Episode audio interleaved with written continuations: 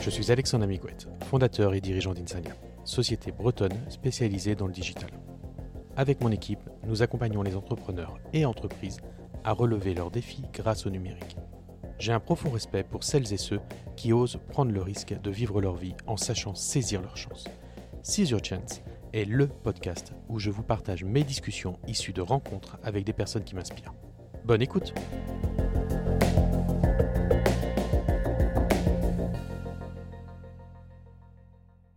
Salut Armel, je me présente rapidement, je m'appelle euh, Alexandre Amigouette et euh, je dirige une boîte dans le numérique. J'ai décidé de lancer ce podcast en commençant par la route du Rhum. Et euh, aujourd'hui, on se retrouve tous les deux en Guadeloupe. Nous sommes actuellement installés sur ton bateau. Est-ce que tu peux te présenter en quelques mots?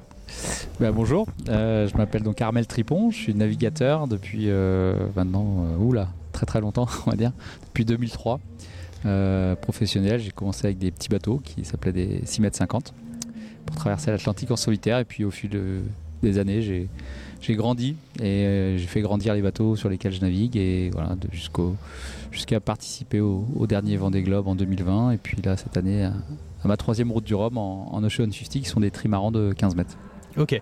Alors pour les personnes qui connaissent pas trop, euh, on, va, on, va, essayer de vulgariser un petit peu, qui connaissent pas trop euh, les courses en, solitaire. Il y a six catégories de bateaux. C'est bien ça Alors là, sur cette route du Rhum, oui, il y a plusieurs catégories de bateaux. C'est vrai que c'est assez complexe quand même de pouvoir s'en sortir dans, ces euh, différentes euh, catégories. Euh, effectivement, il y a les plus gros qu'on appelle des ultimes, qui sont des maxi trimarans de quasiment 30 mètres. et puis après, il y a plusieurs catégories de bateaux comme nous, qui sont des, petits trimarans, qu'on pourrait comparer à des kartings un peu. voilà, donc qui sont des bateaux très très nerveux, très euh, très rapide et en même temps très casse-gueule. Voilà, donc ça rend l'exercice euh, d'équilibriste pas évident.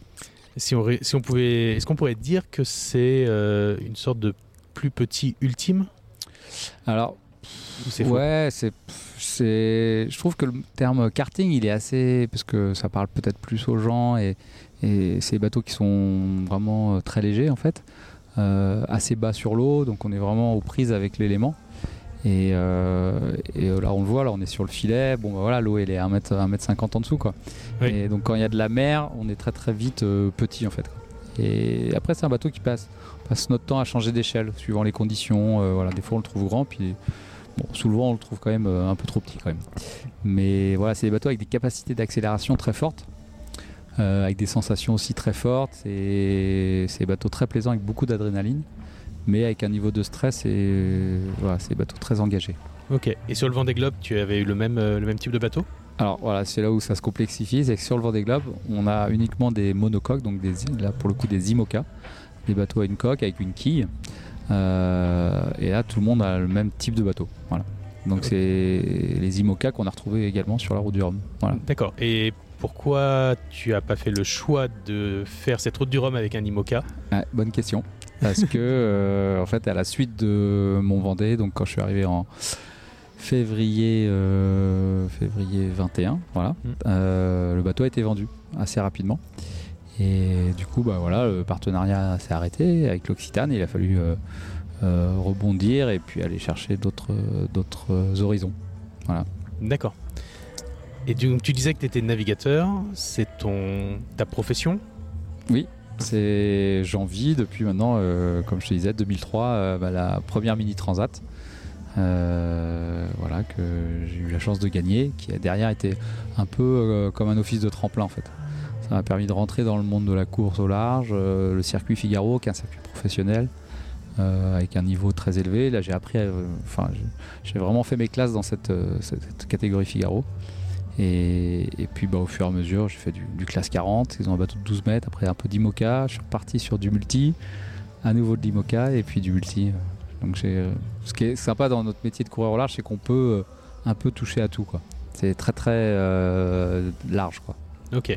Moi, je, suis, je connais assez peu les, on dire que je connais assez, peu le, monde de, de, la voile. Je suis de loin, mais mais je pratique peu. Hmm. J'imagine qu'il y a beaucoup de gens qui nous écoutent qui pratiquent aussi assez peu. On peut passer facilement d'un bateau monocoque comme un IMOCA à, ou un classe 40 à celui-ci et où ça, ça se navigue vraiment différemment. Ouais, le multicoque c'est un monde à part quand même dans le, dans, on va dire dans la course au large quoi, parce que comme je disais, c'est des bateaux donc qui sont très légers, qui n'ont pas de quille, qui ont une stabilité en fait de forme uniquement par la largeur. Et, à un moment, si on est en surpuissance, s'il y a du vent, une risée, une rafale, le bateau peut chavirer il peut chavirer ou il peut s'encir par l'avant. Euh, donc ça reste une navigation euh, beaucoup plus euh, engagée, beaucoup plus stressante, avec une attention permanente. Alors qu'un monocoque, il a une quille, donc il fait avec un rapport de lest assez important. Un Imoca par exemple, il y a 4 tonnes 5 de lest au fond, et donc le bateau dans une risée, il va se coucher, mais il se mhm. redressera toujours. Donc il n'y a pas ce facteur stress de se retourner. Euh, bon voilà, on l'a vu là sur la route du Rhum, euh, il y a un concurrent, Thibaut euh, Vauchel, qui derrière le passage d'un front, malheureusement s'est retourné. Quoi. le bateau a chaviré parce qu'il y a une risée très forte. Et moi, je me suis retrouvé sous des grains là sur, le, sur la route du Rhum avec des grains à plus de 40 nœuds sous Généker et j'étais vraiment pas fier. C'était des moments où, voilà, c'est. D'ailleurs, j'ai jamais autant stressé que sur une course. parce que justement, il y a cette, voilà, cette épée de Damoclès un peu au-dessus de notre tête. Ok. Et ça veut dire que tu dois très peu dormir, j'imagine? Ça se passe comment le sommeil? Alors effectivement, ça se passe euh, par toutes petites phases. Euh, au plus long, j'ai dû dormir 20 minutes d'affilée. Euh, donc j'ai une alarme que je règle sur 20 minutes et puis il y a un beeper qui me réveille. et puis après, il y a les autres alarmes aussi sur l'ordinateur, si le vent change, si le vent monte. voilà. Mais oui, ça demande une un entraînement et puis savoir aussi bah, un peu se détacher. Il faut faire confiance à la machine, il faut faire confiance au pilote automatique. Donc. En solitaire, on fait que du pilote automatique. Et, ce pilote automatique, bah, euh, voilà, c'est lui qui nous amène la garantie de, de, rester à l'endroit, on va dire. Donc euh, il faut aussi lui faire confiance et à un moment de savoir débrancher son cerveau, se dire mon bateau est lancé de nuit à plus de 20, 20 nœuds, 25 nœuds et il faut que je sois en capacité moi de faire abstraction de ça et d'aller dormir. Et alors le pilote automatique, tu peux faire euh, une grosse partie de la route euh, du Rhum en, automatique ou quelle proportion? bah C'est 100%. Hein. Aujourd'hui, euh, je pense que sur l'ensemble des bateaux, plus personne ne barre. Il y a eu une telle progression en dans les intelligences et dans les, cerveaux de nos, pilotes qu'ils sont bien meilleurs barreurs que nous. Donc aujourd'hui, on, on, passe du temps finalement à régler ce pilote, suivant l'état de la mer, suivant les allures, suivant la force du vent. Donc on apporte des nuances de réglage. Euh, mais par contre, voilà, on ne barre plus. Parce que c'est de l'énergie dépensée inutilement. Euh, alors que bon, bah, sur du solitaire, on a plein d'autres choses à gérer. Quoi. Ok, donc le pilote automatique va gérer, on va dire, la trajectoire, si je dois résumer. Tout à fait.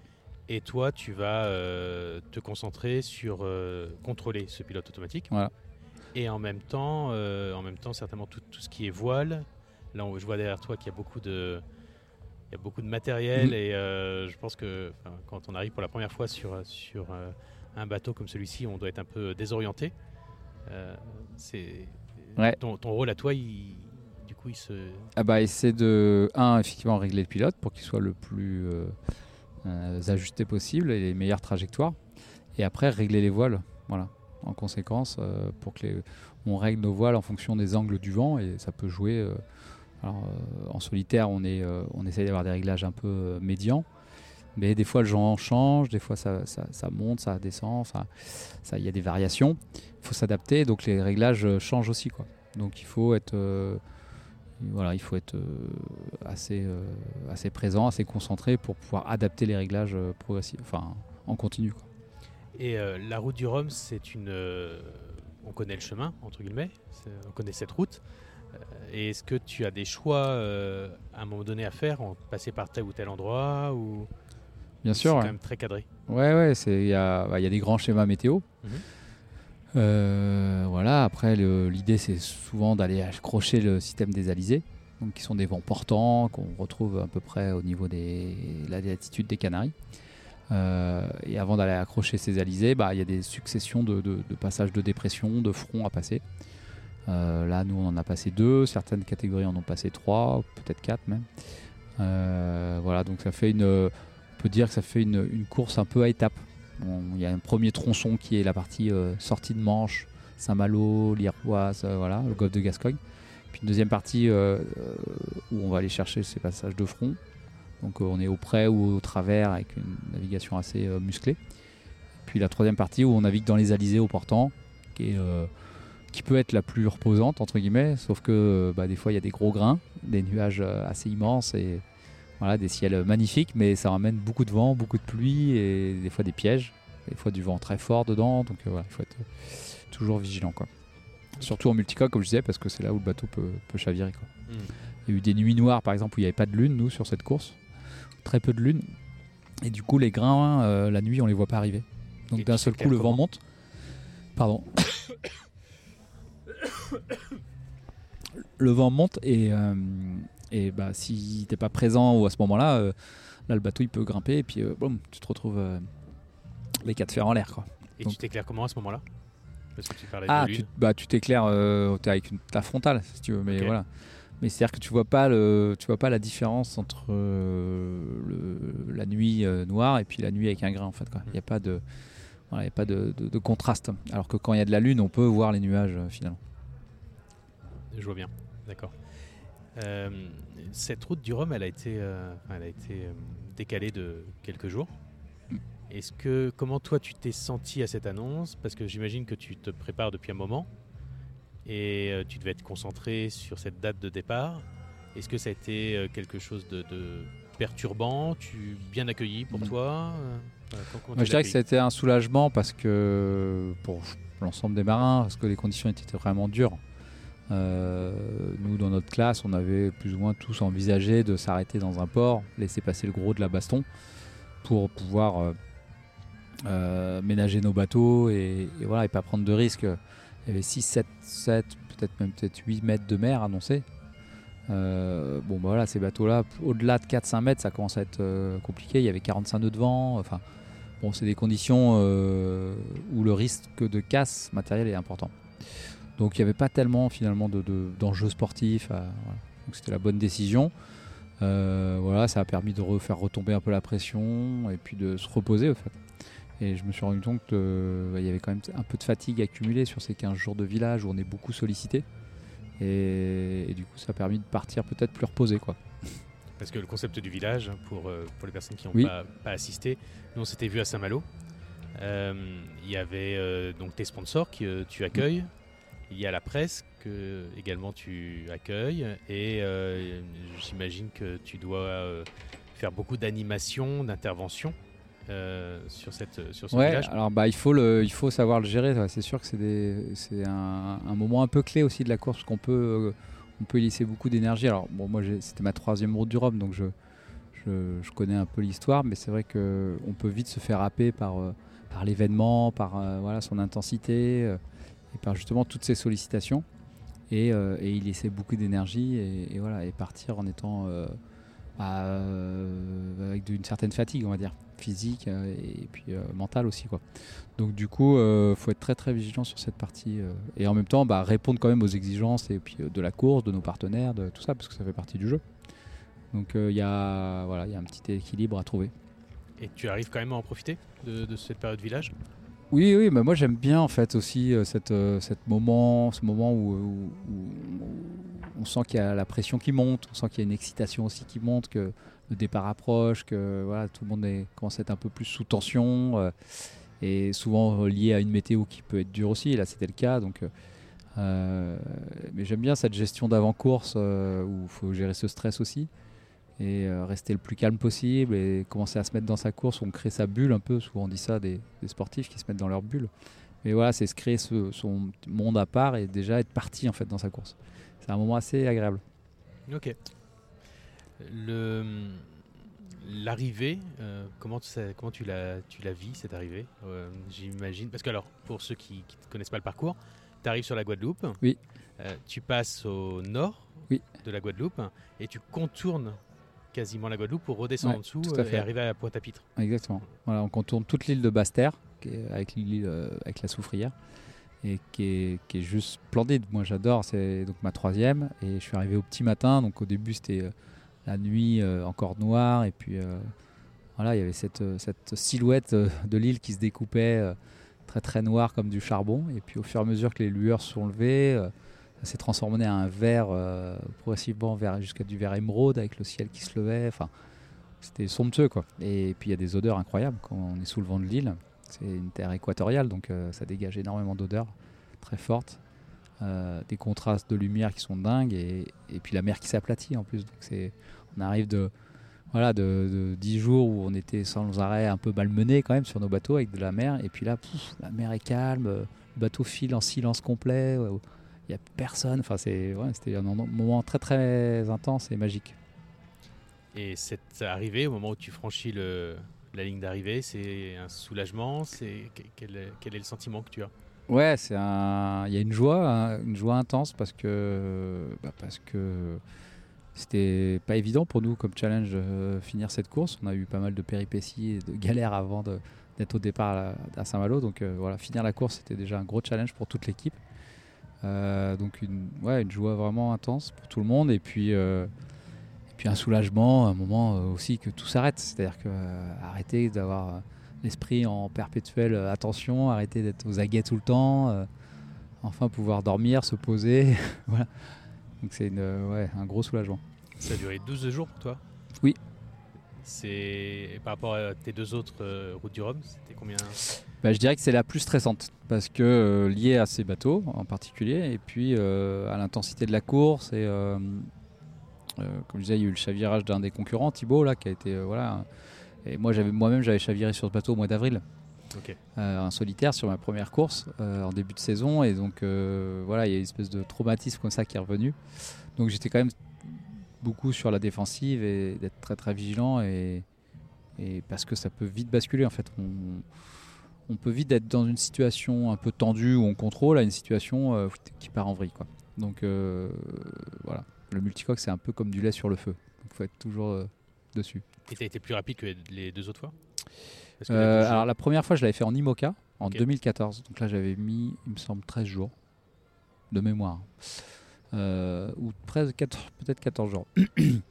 Et puis en 2018, j'avais mis 11 euh, jours, 7 heures. Voilà. Là, j'ai mis un peu plus. Et, c'était en, en IMOCA aussi? Euh, C'était en Ocean 50 à l'époque, en 2018. Donc là, c'est ta deuxième fois en Ocean 50 Exactement, ouais. Tu, tu fais des rencontres sur l'eau? Alors, je rencontre des concurrents, ouais. Euh, c'est assez sympa d'ailleurs parce qu'au bout de 4, 5 jours, 6 jours, euh, on croise un bateau. Euh, un bateau qui apparaît sur l'écran à la donc c'est un système de visualisation et de sécurité. et du coup, bah, on voit que c'est un concurrent, soit, bah en l'occurrence, c'était des IMOCA, donc voilà. Donc du coup, on s'appelle mutuellement parce qu'on est toujours plutôt content de pouvoir échanger. voilà, donc c'est un moment un peu, un peu à part dans la course on s'échange deux trois nouvelles et puis euh, voilà. Et Est-ce que vous pouvez euh, communiquer entre vous? Ah oui, on a des ce qu'on appelle des VHF, c'est des petites radios qui permettent de de pouvoir communiquer entre bateaux. Alors c'est des portées assez courtes, mais euh, voilà, quand on est dans un rayon d'action d'une, on va dire d'une vingtaine de kilomètres, on peut communiquer ensemble. Comment est l'ambiance entre concurrents? Oh bah, terme concurrent Ouais, ouais, c'est alors là c'est concurrent d'une autre catégorie, donc plutôt bonne, on va dire. Et après, même dans notre classe, euh, si on croise un bateau de notre catégorie, on, voilà, on échange à la VHF. En général, c'est plutôt convivial. Il y a une bonne ambiance. Euh, voilà, après, c'est euh, chacun pour soi. Et puis voilà, on essaie de. ça reste une course, hein. mais, mais voilà, il y a une ambiance plutôt. dans cette classe en particulier, je dirais, de, camaraderie assez sympathique. Est-ce que vous n'êtes pas nombreux dans, en On est 8. Mm.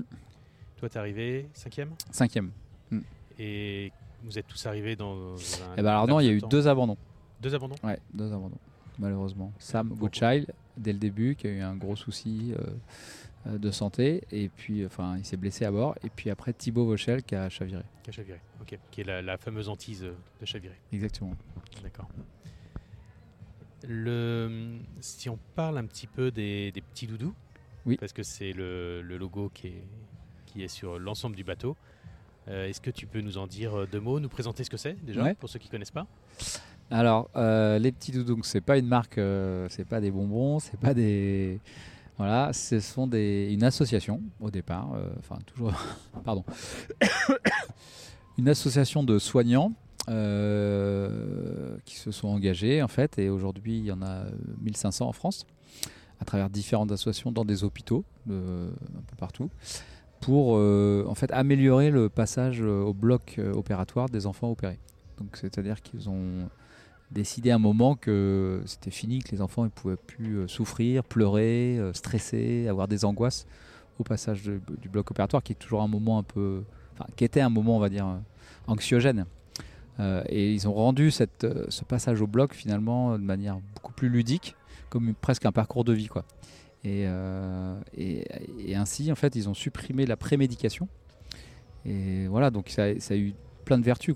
Les enfants, du coup, ont plus de traumatisme, le vivent mieux, donc euh, vivent mieux aussi leur euh, post-opératoire quand ils rentrent chez eux. Les soignants travaillent euh, de manière beaucoup plus détendue, plus zen, plus attentionnée, plus concentrée aussi. Il n'y a plus de pleurs dans les hôpitaux. Donc voilà, c'est un système très vertueux. Et, cette association, pour, pour se financer, en fait, repose uniquement sur le recyclage. Ils se sont dit, bah, il y a tout un tas de déchets dans les hôpitaux, c'est incroyable qu'on n'en fasse rien. Et à un moment, euh, comment faire pour euh, bah, finalement euh, financer les, les, cadeaux qu'on offre aux enfants? Parce qu'en fin de parcours opératoire, ils leur offrent un doudou. Voilà, parce que ça a été ils ont fait un parcours voilà, assez sympa, enfin exemplaire, ils ont été courageux. Et pour les féliciter, les remercier, ils leur offrent, les soignants offrent un doudou, d'où le nom les petits doudous. Voilà, à chaque enfant. Et pour financer ces cadeaux, en fait, ils recyclent tous les matériaux, et essentiellement les matériaux, les métaux, donc cuivre et autres, euh, de, du, qui sont jetés au bloc opératoire. Et comment toi tu es rentré en relation avec les petits doudous?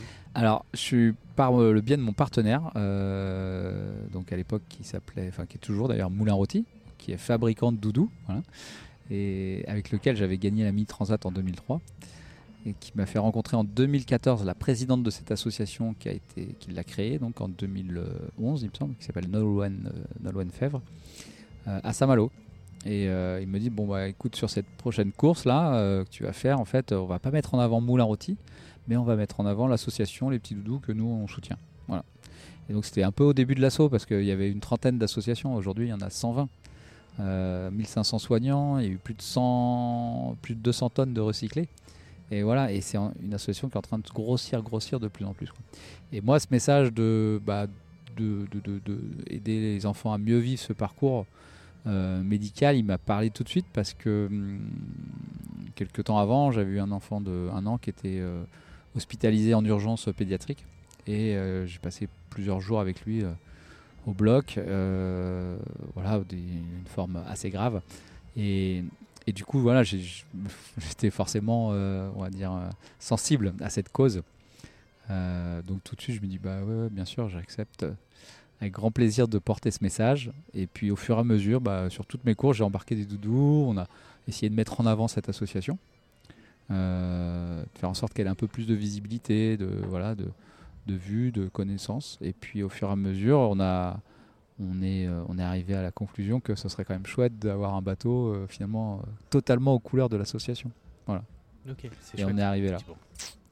Et on voit quasiment que, je regarde, hein, mais on voit quasiment que, que la marque Les Petits Doudous. Alors ouais, c'est ça. Et c'est, alors il y a des partenaires forcément qui nous, qui, qui permettent cette visibilité-là. Donc ils sont nombreux et, c'est, super de les remercier et de voilà de et aussi trouvent du sens finalement à cet engagement, à ce partenariat.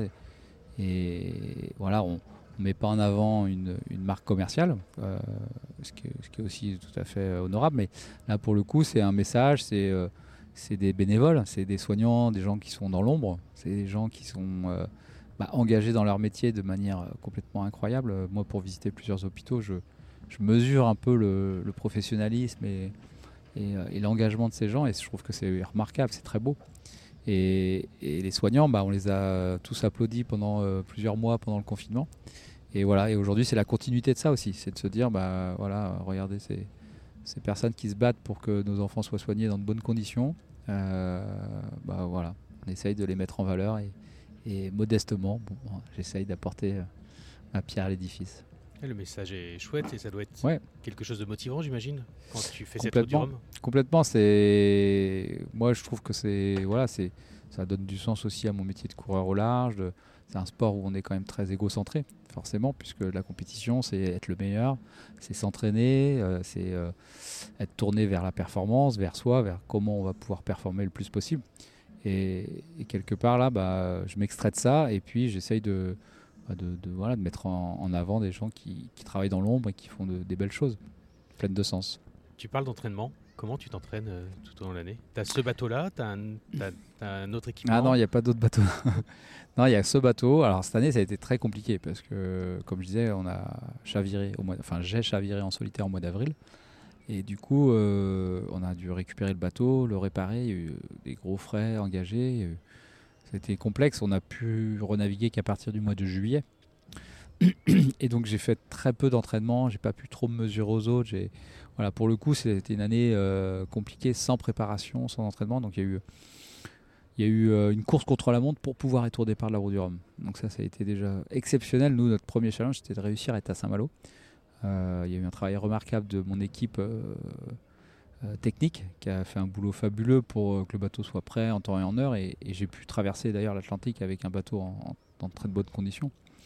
Euh, mais voilà, il y a phase d'entraînement, on va dire, euh, elle a été un peu inexistante pour le coup. Tu parles de ton équipe technique. Euh, il y a combien de personnes derrière un homme en solitaire sur un bateau? Alors sur ce projet-là, il y a trois personnes techniquement à temps complet. Et, et, puis après, on vient chercher des, voilà, des compétences dans différents domaines de, de manière, on va dire, plus épisodique. Quoi quoi comme compétences En électronique, en informatique. Euh, essentiellement, ça peut être en composite à un instant, un instant donné, euh, voilà, des choses comme ça. D'accord. Le, tu as évoqué ton fils tout à l'heure, euh, je crois. on l'a interviewé dans. Alors, ah ce contenu sera, sera également dans, dans une application qui s'appelle Backstage, disponible sur, sur les stores. Et euh, à Saint-Malo, on l'avait interviewé. Il disait qu'il était euh, très fier de son papa, ce qui est assez, assez logique. euh, T'as combien d'enfants T'en as? J'ai trois garçons. Trois garçons. Mm. Tu penses à eux quand tu es au large, j'imagine? Euh, Alors, curieusement, ou je sais pas, c'est de moins en moins. Alors, c'est vrai qu'au début, quand tu as des enfants en bas âge qui viennent de naître et tu te demandes toujours un peu ce que tu fais là et voilà, tu es quand même loin d'eux de ton épouse et, tu, voilà, tu te dis c'est quand même curieux quand même de vouloir s'isoler comme ça. Euh, et puis bah, après, au fur et à mesure, tu apprends et tu essayes de te détacher aussi de ça parce que parce que c'est pas c'est pas euh, non plus euh, très très performant on va dire de pouvoir être dans cette pensée là donc voilà du coup maintenant de moins en moins ça veut dire c'est pas, c'est pas que je ne pense pas à eux mais disons que ça me touche pas quand je pense à eux quoi voilà. Quand tu en tout cas, quand, tu quand, quand je suis en mer, bien sûr. Mm.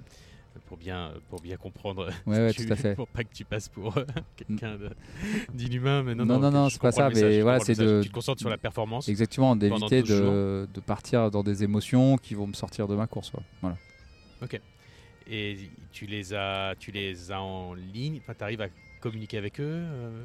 Alors, on l'a fait une fois, ouais, sur une course. Bon, là, c'est assez court. Hein. C'est une course de 12 jours. Euh, là où un Vendée Globe c'était 84 jours, donc euh, bon, voilà.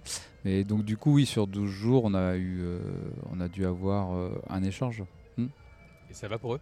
Ouais, ouais, ça va. Ils sont, bah, voilà, comme je dis, assez fiers finalement. Ils suivent et, puis ils ont des copains à l'école qui suivent aussi la course, donc voilà, ils aiment bien. Hmm. c'est chouette. Ouais. Sur les, je reviens, alors je passe d'un sujet à l'autre, hein, mais sur les sponsors, c'est un, alors, un groupe, une coopérative de scope, comment, comment on qualifier euh Alors, bah, il y a deux, il y a plusieurs, euh, plusieurs partenariats. En fait, il y a effectivement le, groupement des scopes, voilà, euh, national, et puis le groupement des scopes de l'Ouest, qui nous ont soutenus, qui nous aident, qui ont été emballés par cette idée de, de soutenir l'association, de la mettre en avant, et qu'on fait un chouette travail de bah, de motivation des groupes, d'équipes, euh, voilà, de communiquer euh, au, sein de, au, sein du, au sein des scopes. Et, grâce à ça, en fait, il y a eu des scopes, euh, donc, on va dire plus individuellement, qui sont venus aussi soutenir le bateau pour, pour justement ces, ces valeurs qu'on essaye de mettre en avant, voilà, de soutenir des soignants. Et, et, donc voilà, on a et des sociétés comme Bouiller le Roux, par exemple, comme Macorets, comme Up, enfin voilà, il y en a plusieurs. Hein. Euh, Savoir Plus, euh, Cogessi, euh, ils sont nombreux en fait à venir nous soutenir, et le mouvement Scope dans sa globalité qui aussi soutient le projet. Ce qui doit faire beaucoup de gens à venir te voir et à te soutenir en quantité. Ouais, alors ce qui était vraiment chouette, c'est qu'il y a même des salariés en fait de ces sociétés qui sont venus prêter main forte pendant 15 jours sur le village pour bah, participer auprès des soignants à bah, faire connaître l'association, découvrir aussi le bateau, me rencontrer, créer des échanges. Et c'est toujours intéressant de pouvoir avoir des échanges avec différents niveaux professionnels, donc différents statuts. Et puis, et voilà, donc ça crée de, voilà, un brassage, on va dire, humain assez riche. Parce que c'est deux mondes qui se côtoient, l'entreprise, même si oui. ce sont des scopes, l'entreprise et le milieu hospitalier. Mm. Qui est une entreprise mais un peu différente, on va dire. Qui est une entreprise différente, oui, et, complètement. qui a un fonctionnement euh, complètement différent. Oui. Ça doit être assez riche pour toi aussi d'être avec euh, tous ces interlocuteurs euh, différents. Ouais, ouais, ouais. Moi, c'est bah, c'est vraiment la richesse de ce partenariat, de ce projet en fait, qui est quand même un peu atypique quelque part. Et, et du coup, avec des interlocuteurs de, différents horizons.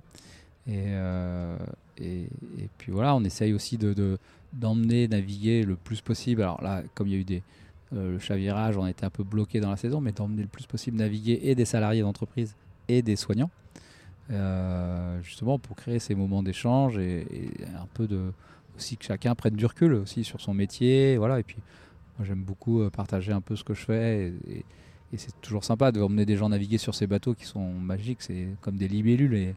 Après une journée, les gens reviennent avec des étoiles dans les yeux. Donc c'est voilà, c'est plutôt chouette. Comment tu retournes euh, en métropole? Eh ben, on part dimanche là. Je ramène le bateau en équipage avec euh, deux autres personnes. Donc vous allez, tu refais un, tu fais le retour? Oui. Plus long, tu vas mettre plus longtemps, j'imagine? Euh, on va mettre une, entre 10 et 11 jours. On est à peu près sur des temps similaires. Hmm.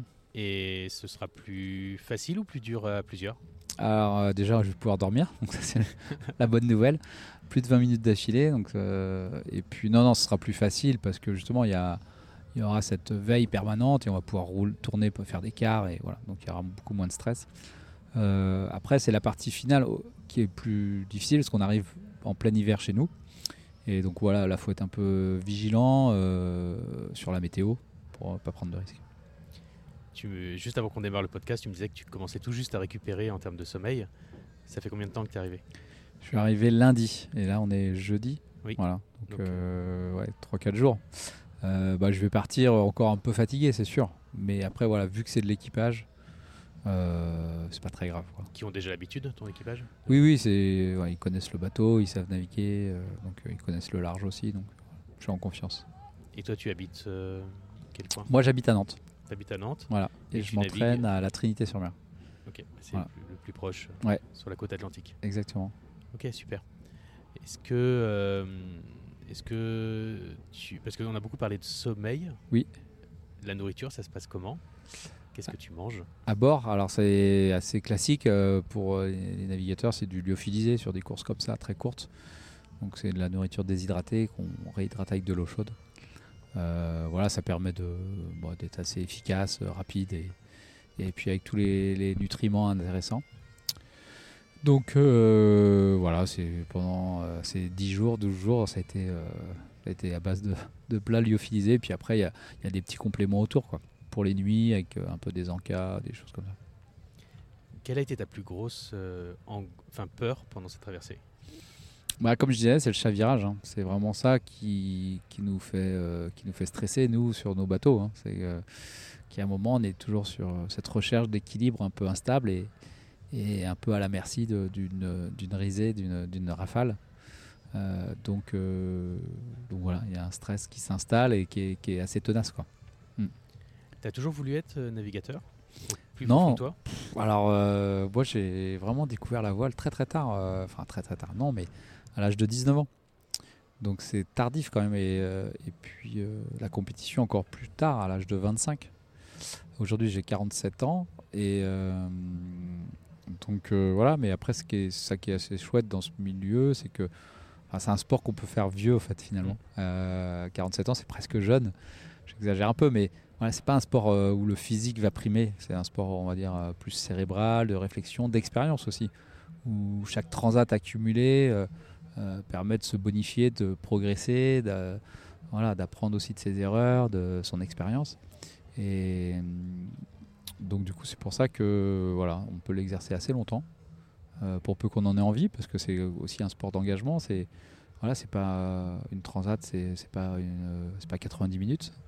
Donc c'est 10, 12 jours, voire plus pour certains bateaux. et c'est en continu, quoi, non-stop, tout le temps, tout le temps, tout le temps, tout le temps. On peut pas faire de pause. donc ça demande quand même une motivation et un engagement assez fort. Le mental, c'est presque le plus important enfin, ça bah, Oui, c'est l'essentiel. Voilà, parce que le physique, finalement, c'est assez facile à travailler. Ça. Et tout le monde sait le faire. Et, voilà, et tout le monde est en forme physique. Aujourd'hui, c'est pas le point bloquant.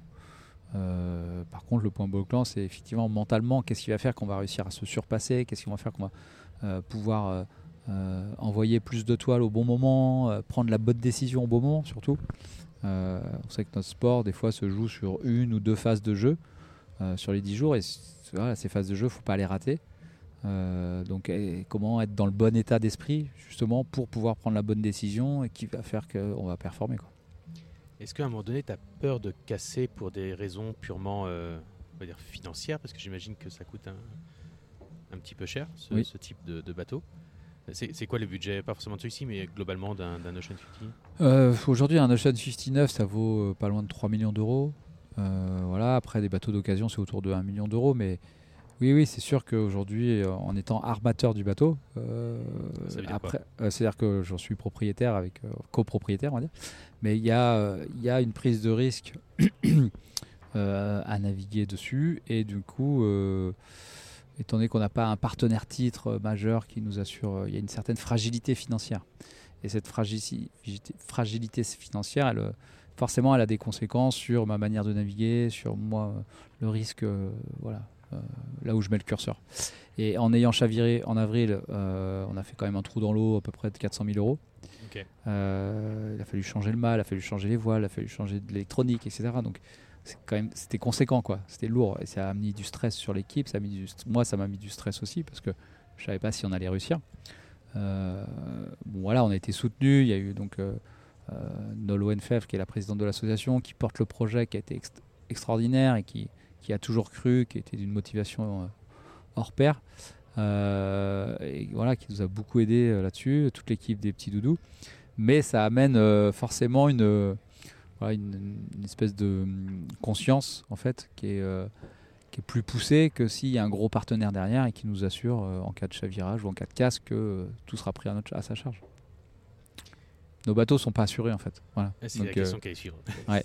Donc voilà, forcément ça, il y a une prise de risque qui est très forte. Et, c'est ce que reconnaissent aussi d'ailleurs les entreprises, c'est de dire que eux, dans leur management d'entreprise, euh, c'est toujours cet ajustement de la prise de risque, savoir où mettre le curseur. Et ils sont assez euh, admiratifs en fait de nous, l'engagement qu'on met dans nos métiers euh, pour mener ces bateaux, bah, voilà, trouver la limite. Alors des fois ça casse parce que bah, des fois pour gagner il faut pousser fort. Et puis bah, il y a des fois ça passe et voilà, c'est voilà, il y a un équilibre à trouver. Et tu disais qu'il n'y a pas du tout d'assurance euh? Euh, Sur nos bateaux, non. Les polices, les assurances refusent. Euh, il y a trop de risques en fait. Donc voilà, ils refusent d'assurer nos bateaux. Donc tu, as fait le, tu fais des, courses au large sans, sans, aucune parachute. sans parachute. Donc c'est quand même assez tendu.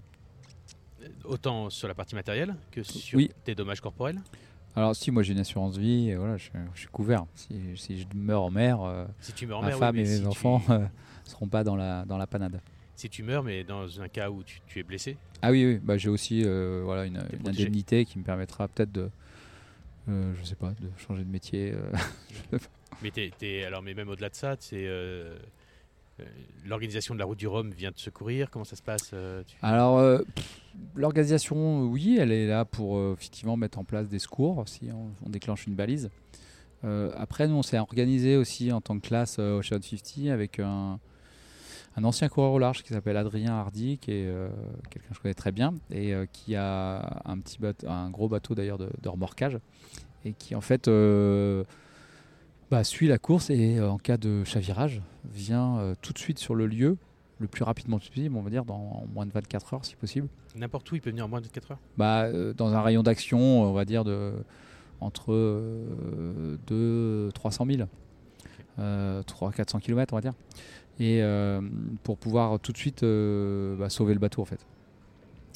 Et parce qu'on sait que, enfin lui il le sait très bien hein, d'expérience, parce qu'il a beaucoup d'expérience là-dedans, que si on laisse passer du temps, euh, une tempête peut arriver, le bateau peut se détériorer et puis on peut perdre le bateau. Alors que si on intervient vite, une fois que le, bonhomme est sauvé, Lui se concentre sur la partie, on va dire, matérielle, technique, et il sauve le bateau. Voilà. C'est ce qui s'est passé en avril. nous, on avait contracté avec lui. Et deux heures après mon chavirage, ils appareillaient de Lorient avec un équipage. Ils étaient sur le qui en fait. Hein. Et euh, mon boat captain les appelle. Ils appareillent de Lorient et 20 heures plus tard, ils étaient sur zone. Et moins de 24 heures après, le bateau était remorquage. Et c'est une sorte de dépanneuse qui arrive Exactement. Ouais. Et donc, nous, on a trouvé que c'était la meilleure garantie finalement pour, euh, pour sauver nos bateaux et, leur valeur. Euh, sans doute même mieux qu'une assurance finalement. Donc voilà. Super. Mm. Merci pour, pour toutes ces explications. si il y a plein d'enfants euh, qui viennent te voir sur le village, qui te suivent. Oui. Il y en a certainement qui rêvent euh, de faire une course au large. Est-ce que tu aurais un conseil à donner à un petit. Euh, un, futur navigateur. futur navigateur, si, tu avais un conseil à lui donner Eh bien, de, toujours y croire, d'avoir des rêves les plus fous, les plus dingues, de ne pas avoir peur de finalement de, choquer autour de soi et d'être pris pour un fou, des fois. Tu l'as été, toi? Ouais, moi je l'ai été. Euh, alors pas enfant parce que finalement, euh, comme je disais, j'ai découvert la voile tard. Mais j'ai toujours aimé euh, avoir des rêves un peu dingues. Et quand j'ai commencé à naviguer, je me suis dit un jour je ferai de la course au large. Et je me souviens que mes parents ils m'ont regardé, t'es dingue ou quoi T'as jamais fait de bateau, etc. Mais voilà, j'avais une espèce d'idéal, d'envie. Et, et je crois que c'est un vrai beau moteur. Donc voilà, il y a bon nombre d'enfants qui ont rêvé sur des pontons au départ de Route du Rhum, d'arrivée du Rhum euh, ou du Vendée Globe, euh, voilà. Je crois que ces rêves-là, ils permettent de construire après des vies incroyables. Super. Je te remercie beaucoup euh, pour le temps que tu m'as consacré sur. Bah, merci à toi. Sur ton bateau. Je suis désolé pour le bruit derrière. S'il y a un peu de musique, on est en Guadeloupe dehors, alors il peut y avoir un peu de musique, un peu de vent. J'espère que ce sera assez audible. C'est le premier podcast en plus que tu inaugures euh, sur, euh, sur ma chaîne Scissor Chance. Et, euh, et c'est également, ce sera également disponible alors, avec un montage réalisé par Marie Luresteux sur l'application Backstage, qui aussi a fait des interviews et qui t'avait interviewé depuis, depuis Saint-Malo. Voilà. Bah, merci à toi. Merci. bon retour du coup à Nantes. Ouais. À Trinité d'abord et puis Nantes ensuite. Super. Merci.